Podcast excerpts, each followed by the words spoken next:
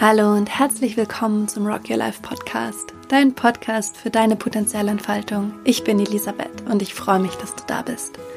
Heute beantworte ich eine Frage von einer ganz lieben Zuhörerin und sie hat gefragt, wie gehe ich damit um, wenn ich vor einer Entscheidung stehe und in meinem Kopf ist ein Riesenstimmengewirr.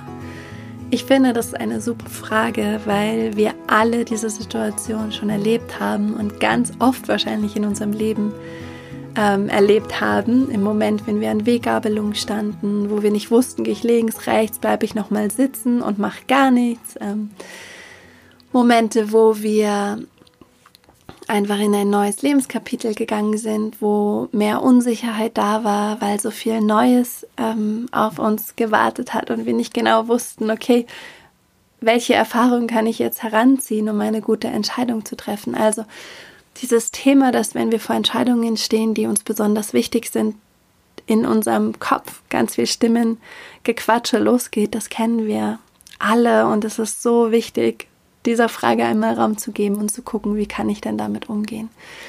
Das erste, was ich wichtig finde, ist, dass wir wahrnehmen, dass dieses Stimmengewirr in unserem Kopf an ist. Also, dass da einfach ein Gequatsche ist, das zu keinem Ergebnis führt. So ein Quatschen im Kreis. Das ist wie eine Theatertruppe, die auf der Bühne ist und keiner weiß, wer die Hauptrolle hat und es gibt keinen Regisseur und keiner weiß, wann er mit dem Text dran ist und jeder quatscht einfach drauf los und jeder will gesehen werden und im Mittelpunkt stehen und will einfach nur seinen Senf dazugeben. Und es ist wichtig, das einmal wahrzunehmen, weil wir denken so viel den ganzen Tag und wir sind so mental, dass wir so daran gewöhnt sind, an dieses Gedankengequatsche in unserem Kopf. Und dieses Gedankengequatsche mm, lenkt uns aber davon ab, was wir wirklich wahrnehmen in dieser Situation, was wir wirklich, was wirklich wichtig für uns ist in dieser Situation und wirklich relevant. Also wenn dieses Gedankengequatsche an ist, dieses Theaterstück ohne Regisseur und ohne zugewiesene Rollen, dann ist einfach super wichtig, einmal wahrzunehmen, aha, es geht los und ähm, das passiert halt gerade in meinem Kopf. Einmal wahrnehmen, einmal annehmen, das ist immer das Erste.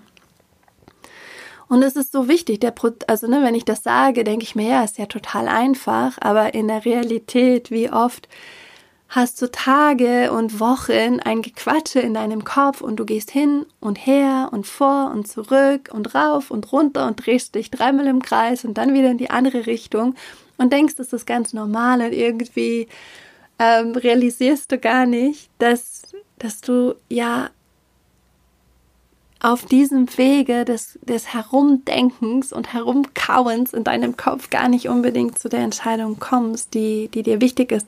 Also ich habe das schon so oft erlebt, dass ich mir denke, Mensch, jetzt hast du wochenlang darum gedacht und rum diesem Gequatsche im Kopf zugehört.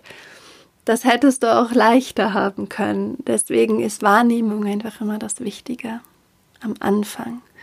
So, und dann gibt es, glaube ich, ganz verschiedene Möglichkeiten. Ähm, eine Möglichkeit ist zu schreiben. Schreiben verlangsamt, verlangsamt deinen Gedankenprozess.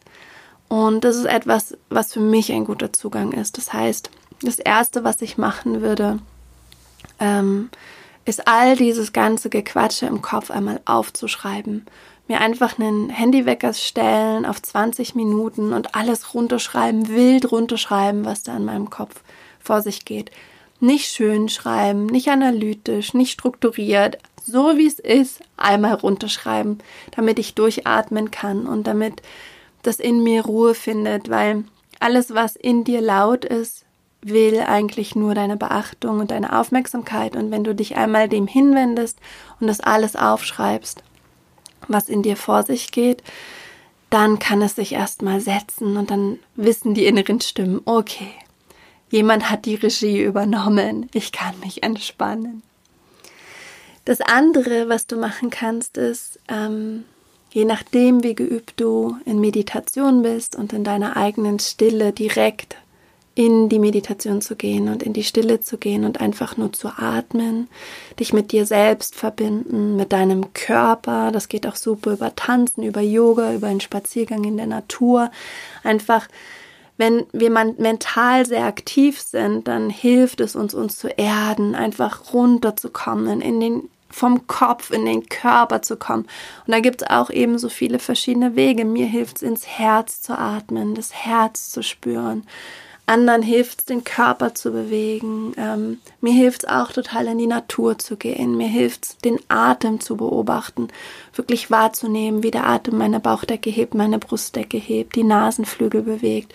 Dieses ganz sinnliche, einfache, jetzt in diesem Moment sitze ich und atme oder jetzt in diesem Moment mache ich eine Asana oder jetzt in diesem Moment tanze ich zu einer Musik oder jetzt in diesem Moment Gehe ich schwimmen und bewege meinen Körper oder bin ich in der Natur? Das ist ähm, ein anderer Weg, um in diese innere Ruhe zu kommen und um sich selbst zu entschleunigen. Und man kann das natürlich auch total kombinieren, dass du erst alle Gedanken runterschreibst und dann durch Meditation oder durch Bewegung oder durch Natur ähm, in deinen Körper kommst. Und in deinem Körper ist die Stille, in deinem Körper ist der Frieden, in deinem Körper ist die Erkenntnis, die Weisheit, nicht in dem Geplapper da oben, sondern einfach in diesem, und mit dem Körper meine ich eigentlich in deinem Dasein, in deinem Sein. Und dieses Sein spürst du oder spüre ich vor allen Dingen auch in der Verkörperung und in dem wirklich Dasein und, und in diesem Moment wach sein. Und zu diesem Moment, der da gerade ist, auch ähm, wach sein, wenn man das so formulieren kann.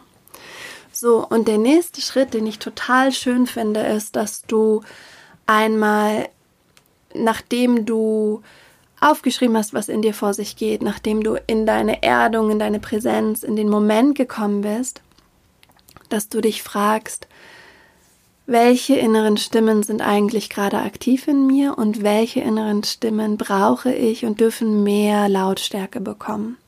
Also die inneren Stimmen, wenn kein Regisseur da ist, das heißt, wenn du nicht da bist, in deiner Verbindung zu dir selbst, die dann beobachtet, was in deinem Kopf passiert. Ähm, in, wenn, wenn du nicht da bist, also kein Regisseur da ist, dann machen sich manche Stimmen besonders laut und das sind vor allen Dingen die ängstlichen Stimmen, die sich laut machen oder auch Stimmen, die ein altes Muster ausdrücken. Ähm, und es ist wichtig, dass du einmal auch hier entschleunigst und sagst, welche Stimmen sind da? Ah, es ist wieder die Stimme meines Zweifels da, ist wieder die Stimme meiner alten Angst da, ist wieder die Stimme meiner Unsicherheit da. Okay, dann schreibst du das auf. Zweifel, Angst, Unsicherheit und dann schreibst du drunter, was die sagen. So. Und dann nimmst du wahr, welche anderen Stimmen sind eigentlich auch noch da. Da ist aber auch die Stimme meiner Begeisterung und die Stimme meiner Vorfreude. Die sind eigentlich ein ziemlich gutes Team und ähm, die haben eigentlich total die gleiche, gleichen Perspektiven. Dann hast du da eine Stimme.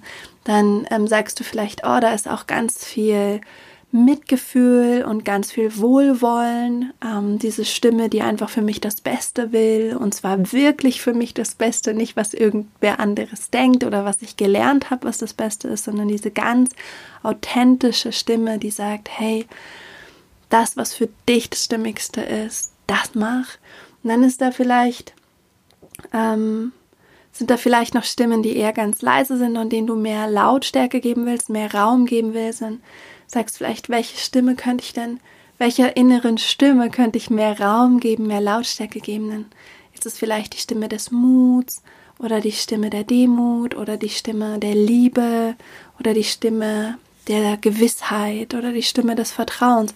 Und dann schreibst du dir auch diese Stimmen auf, die, die schon da sind, die dich sozusagen ermuntern, ermutigen, bestärken, geborgen halten und die Stimmen, die für dich wichtig sind, die vielleicht noch zu leise sind und die, die mehr Raum einnehmen dürfen. So, und dann hast du wirklich einmal dein Theaterstück im Kopf geordnet und dann kannst du einmal diese verschiedenen Rollen erforschen und einmal gucken, die Angst, die Unsicherheit, die Zweifel. Was sagen die denn? Meine Erfahrung ist, dass die Angst, Unsicherheit, Zweifel, dass die eigentlich ganz oft in dem, was sie sagen, ein Kernwahrheit haben. Also wenn die Angst sagt, wenn du diese Entscheidung triffst, wirst du finanziell bankrott gehen und unter, die, unter der Brücke landen, dann ist der Kernwahrheit wahrscheinlich, also diese Entscheidung hat auch eine finanzielle Komponente und es wäre wichtig, sich das vorher mal anzuschauen, sich mal was durchzurechnen, vielleicht Geld zu sparen ähm, und ja, für sich einfach ein finanzielles Verständnis zu erarbeiten, das gebraucht wird, wenn du die Entscheidung triffst. Also nehmen wir an, es ist zum Beispiel die Entscheidung, in ein neues berufliches Abenteuer zu gehen. Also es hat eine finanzielle Komponente. Das heißt, die Angst macht 100% Drama, so oder 99% Drama und 99% Stress, damit du diesen 1% Relevanz nicht verlierst. Also die, die 1% musst du mal rausfinden. Oder 10%. Also je nachdem, wie viel, ähm, wie übertrieben deine Angst ist. Also meine Angst, würde ich sagen, macht 98% Drama und Stress und 2% hat die Wahrheit. Und die Wahrheit suche ich immer. Das ist so für mich, wo ich sage, okay, was ist der Punkt? Wo schaue ich nicht hin? Wo habe ich eine Lücke in meinem Denken? Ähm, ah, okay, und die Angst bringt mir das und das ist so großartig. Das ist wirklich so toll. Das ist ähm, etwas, was die Angst unglaublich schön macht, darauf hinzuweisen, wo wir vielleicht nicht genau hingeschaut haben. Dann untersuchst du die Unsicherheit und dann fragst du die Unsicherheit, okay, was ist dein Standpunkt? Und bei der Unsicherheit ist es oft so, dass sie nicht genau weiß, wie das, was du da entscheidest, welche Konsequenzen das hat und ähm, dass einfach zu viel Neues und zu viel Unkalkulierbares zu dieser Entscheidung gehört oder oft ist es bei der Unsicherheit auch so, dass wie eine alte Verletzung noch da ist. Zum Beispiel hast du vielleicht mal die Erfahrung gemacht, dass du ähm, bei einem Projekt total gescheitert bist und jetzt möchtest du eine Entscheidung treffen, die vielleicht ähnlich ist, wo du wieder in ein Projekt eintauchen möchtest, ein neues berufliches Abenteuer aufmachen willst und die Stimme der Unsicherheit sagt, ja, weißt du aber damals, da hat das nicht geklappt. Und je nachdem, entweder wenn sie auf die Vergangenheit bezogen ist, damals hat es nicht geklappt, dann kannst du die Unsicherheit immer extrem gut beruhigen, indem du sagst, mm -hmm, das verstehe ich, dass, dass dich das unsicher macht. Aber schau, das habe ich daraus gelernt und die Fehler würde ich nicht nochmal machen.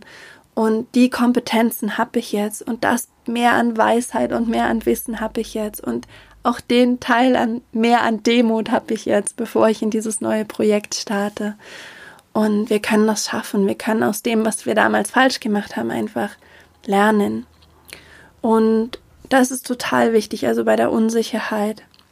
Und wenn die Unsicherheit sich auf die Zukunft bezieht und die Unsicherheit sagt, es ist so viel neu, wir können es nicht abschätzen, dann kannst du zum Beispiel auch mal den Worst Case durchdenken, sagen, was wäre denn der Worst Case?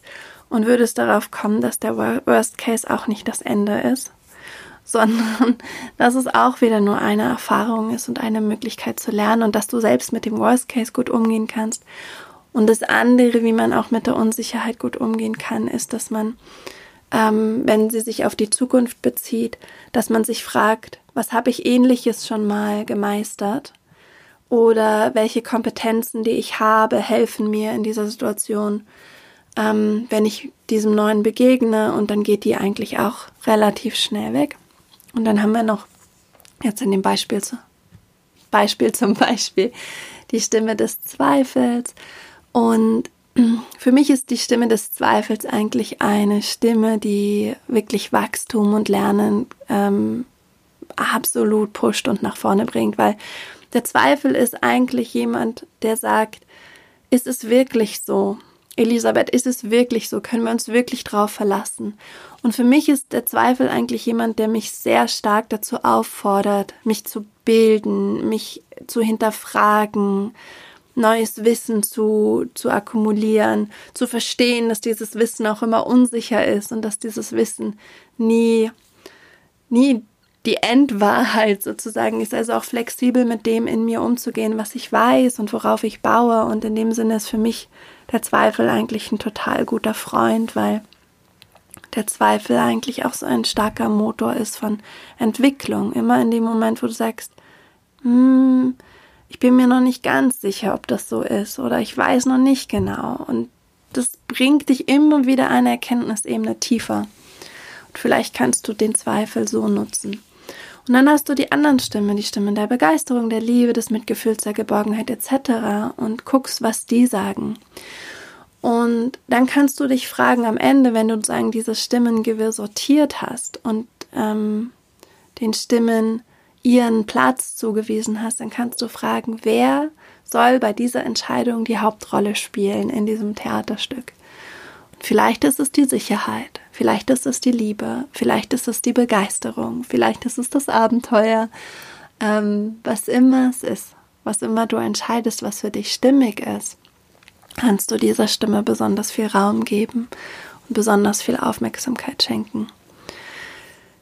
Das ist eine Möglichkeit, ähm, mit diesen inneren Stimmen umzugehen.